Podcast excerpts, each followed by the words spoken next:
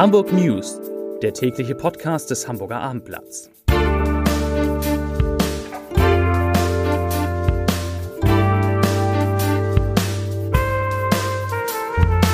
Herzlich willkommen. Mein Name ist Lars Heider und heute geht es um die Wartezeiten am Hamburger Flughafen, die vielen Reisenden viel Ärger bereiten. Weitere Themen. Hamburg soll ein schwimmendes LNG-Terminal bekommen. Ottensen verliert eine Institution und der HSV, der Hamburger Sportverein, hat heute Abend das erste Spiel um den Aufstieg in die Bundesliga. Dazu gleich mehr.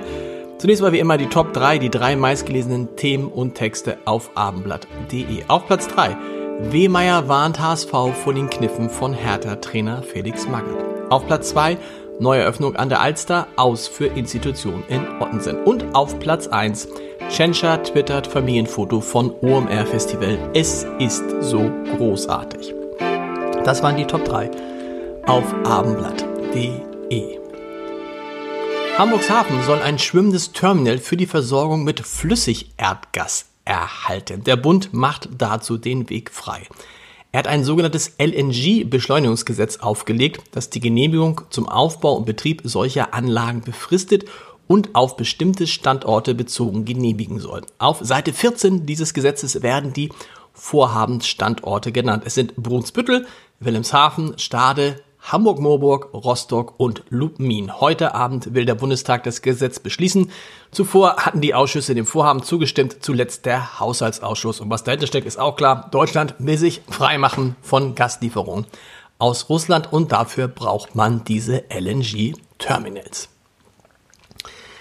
An den Sicherheitskontrollen am Flughafen Hamburg herrschte heute erneut Frust. 60 Minuten brauchten Passagiere nach Angaben der Bundespolizei, um durch die Sicherheitskontrollen zu gelangen. Es bildeten sich lange Warteschlangen, viele Reisende waren genervt und fürchteten, ihren Abflug zu verpassen. Der externe Dienstleister sei nach wie vor von krankheitsbedingten Ausfällen geplant, sagte Bundespolizeisprecher Markus Henschel, und somit könnten nicht alle Plätze an der Sicherheitskontrolle besetzt werden wobei die Poli Bundespolizei genau das eben erwartet von diesem Dienstleister, dass er seinen vertraglichen Pflichten möglichst schnell wieder nachkommt. Der Airport Hamburg warnt auf seiner Homepage inzwischen von den Wartezeiten. Dort heißt es, ich zitiere, aufgrund erhöhten Passagieraufkommens kommt es derzeit zu langen Wartezeiten an der Sicherheitskontrolle. Passagiere werden dringend gebeten, mindestens zwei Stunden vor Abflug am Flughafen zu sein, insbesondere jetzt wenn Pfingsten kommt.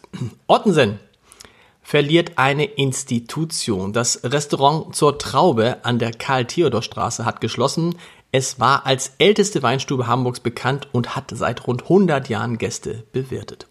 Die vergangenen 17 Jahre führte Karin Wege das Lokal und sie hätte es gern weiter offen gehalten. Das Problem, Karin Wege sagt, ich zitiere, wir haben schlichtweg zu wenig Personal um die Traube und unser zweites Restaurant Blaue Blume vernünftig betreiben zu können.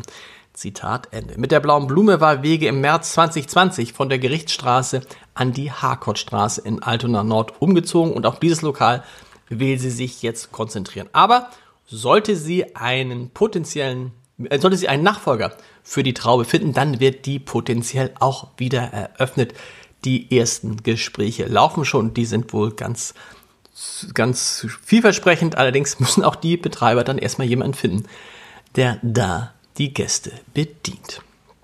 Zum Sport. Es ist eine Mischung aus Vorfreude und allergrößter Spannung bei uns Fans, denn heute Abend ist es soweit. Der HSV steht nach drei vierten Plätzen in Folge in der zweiten Bundesliga, jetzt in der Relegation. Die lang ersehnte Bundesliga-Rückkehr ist nur noch 180 Minuten plus mögliche Verlängerung oder Elfmeterschießen entfernt. Und der Gegner heißt Hertha BSC Berlin. HSV-Trainer Tim Walter vergleicht die beiden Duelle gegen den Club aus der Hauptstadt mit zwei Pokalspielen. Und die Frage ist, behalten die Hamburger die Nerven oder zerstört ausgerechnet HSV-Ikone Felix Magath, der bei Hertha als Trainer arbeitet, alle Träume seines ehemaligen Vereins? Nun, die Statistik hilft in Sachen Relegation, hat der HSV nämlich die etwas besseren Werte. Während die Hamburger 2014 gegen Kräuter Fürth und ein Jahr später gegen den Karlsruher SC jeweils in den Ausstellungsspielen die Bundesliga halten konnten, hat Berlin seine einzige Relegation im Jahr 2012 gegen Fortuna Düsseldorf verloren. Alles weitere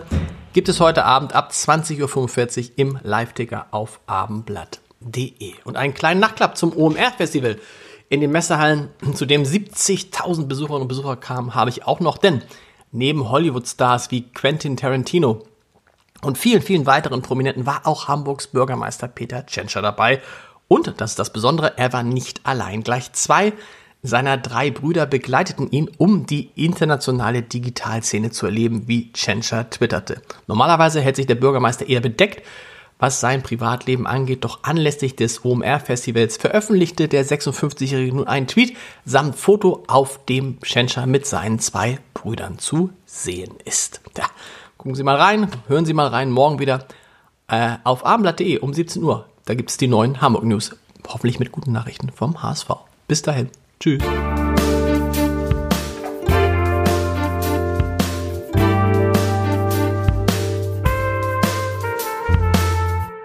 Weitere Podcasts vom Hamburger Abendblatt finden Sie auf abendblatt.de slash podcast.